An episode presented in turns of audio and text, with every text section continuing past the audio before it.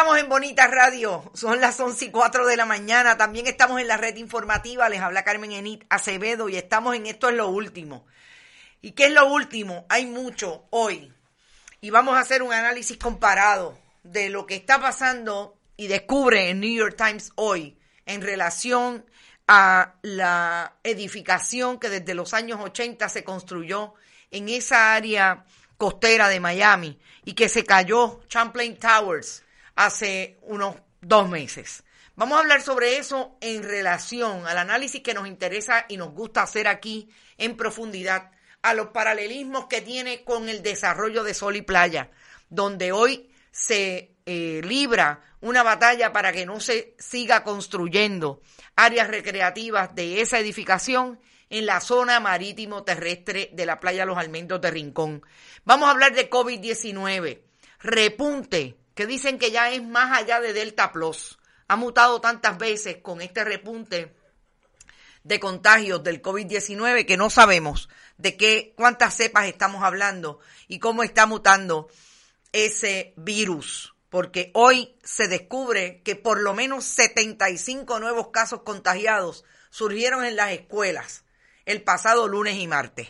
Importante, la semana pasada cuando dio inicio el curso escolar. Vamos a hablar de COVID en relación a los fundamentalistas religiosos que no se quieren vacunar en la legislatura de Puerto Rico, así como lo oyen.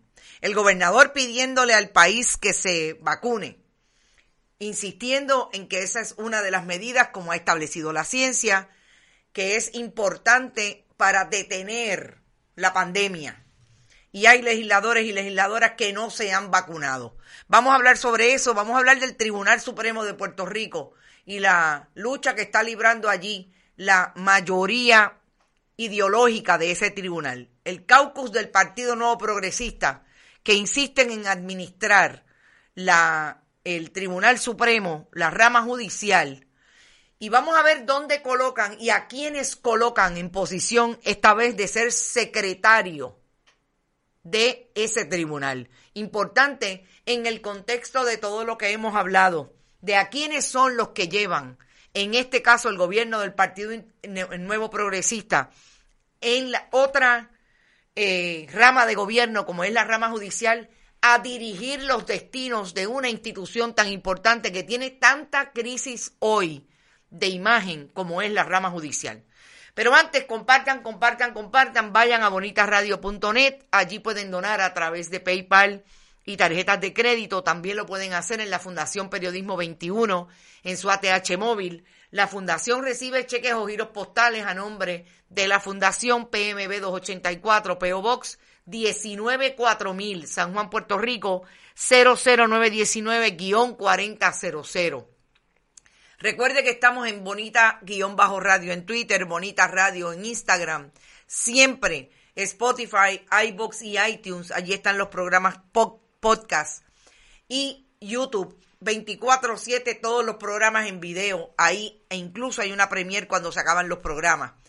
Eh, gracias a Buen Vecino Café, a Vega Alta Coop y a la cooperativa Abraham Rosa por estar. Por ahí está todo el mundo Milagros Ortiz Ramos dice, lo peor es gente desinformada. Buenos días.